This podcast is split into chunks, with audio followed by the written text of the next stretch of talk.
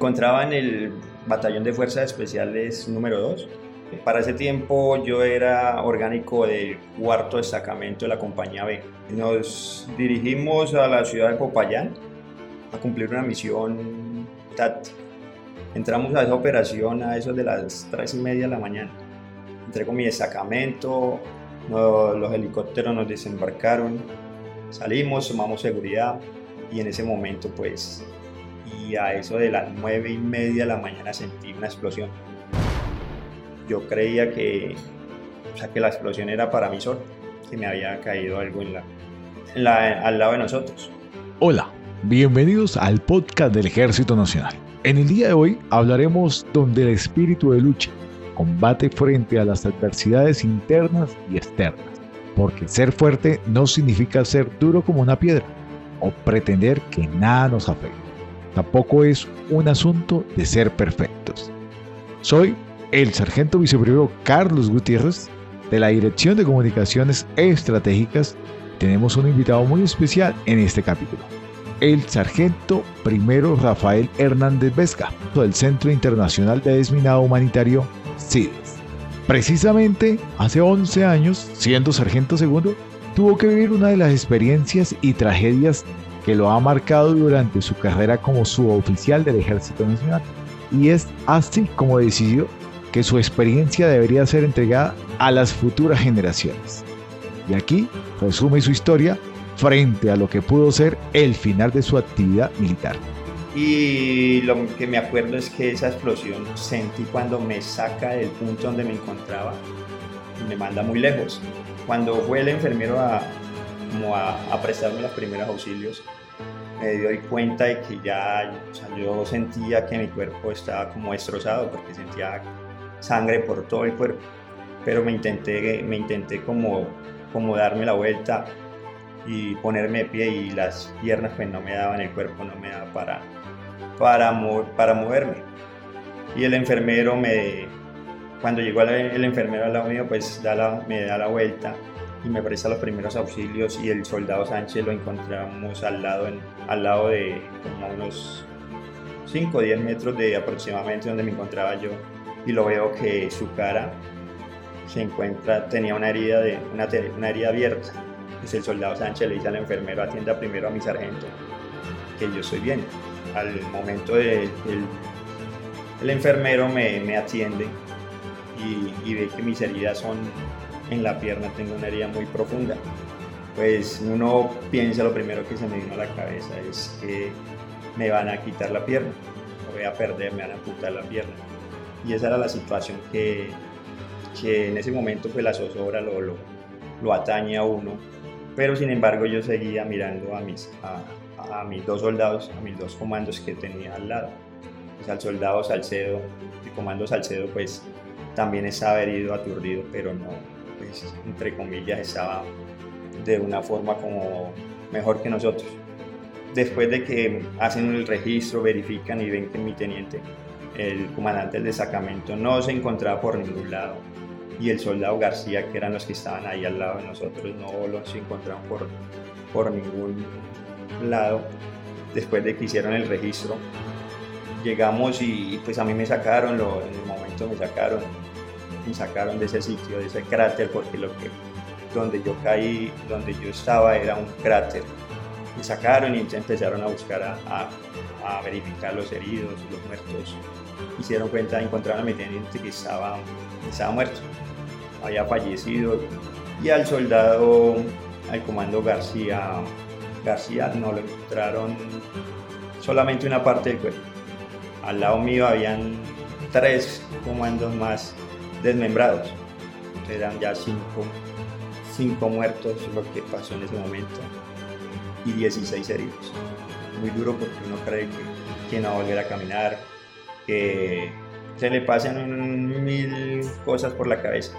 Y en ese momento, esperando los helicópteros para que nos evacuaran, no entraban los helicópteros porque el clima no daba o el tiempo no daba para, para que los helicópteros entraran al punto.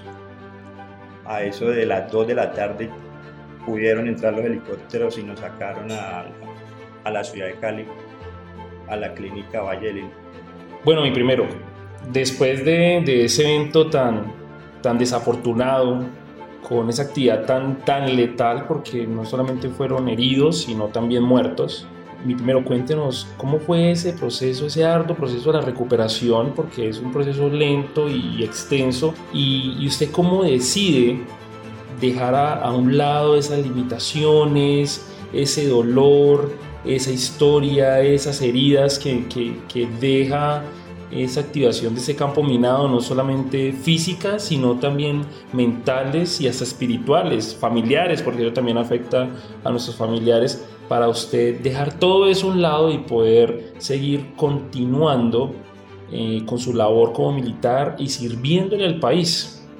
Eh, Alfonso, en esta situación pues la recuperación fue lenta, fue lenta y, y, uno se da cuenta que la familia es la que está ahí al lado de uno. Mi señora, mi madre. Cuando mi madre me relata esa noticia tan trágica que le, cuando la llaman a ella y le cuentan, le dicen, tu hijo pisó una mina, lo primero que se le viene a la cabeza es, no, está desaparecido, no lo encuentran. Pero llega bien el, el proceso de recuperación. Uno como militar, pues siempre el sueño mío era estar en las fuerzas especiales. Siempre, siempre, toda la vida había querido estar en las fuerzas especiales pues ese sueño se cumplió. Pero cuando viene ese suceso, uno cree que se le viene el mundo encima. Porque estando en las fuerzas especiales, yo quería volver, yo le decía al comandante, al comandante mío en ese momento, que yo me recuperaba y volvía otra vez a, a, a estar con mi destacamento para seguir en, en, mis misiones. Pero en un momento, en un momento vi que no me, que no, o sea, que mi, aparte de las heridas que tenía en mi, en mi pierna, que la audición de mi oído izquierdo no, no me daba para estar en esas unidades. El comandante me, me, dice que de acuerdo a los exámenes yo no podía seguir en, en estas unidades especiales porque el personal que se encuentra en, en, estas unidades tiene que ser 100% alto y que tenía que ubicarme en otra unidad pues uno sale de esas unidades, salí de, de, esa unidad muy, como muy, muy golpeado porque eso es lo que quería yo seguir, seguir en las fuerzas especiales y empieza a cambiar el, panorama. De ahí salí trasladado para el batallón de ingenieros, pero en el Ospina, en, en Bello, Antioquia. Pues el apoyo mío fue mi familia, mi familia porque lo, lo que yo pensaba era retirarme, ya no, uno dice, no, ya no sirvo para, a lo que me gusta, entonces prefiero retirarme. Ese apoyo de, de, mi familia, mi señora, de llegar y decirme, no, pues vámonos para, para Antioquia y, y, y ahí esperamos un tiempo a ver qué nos depara el destino, qué lo ponen a hacer y, y ahí miramos y toman la decisión. Llegando al batallón de Bello Antioquia, por mis capacidades, por mi, por mi experiencia, me dan la oportunidad de, de entrenar unidades especiales en, en, la cuarta brigada.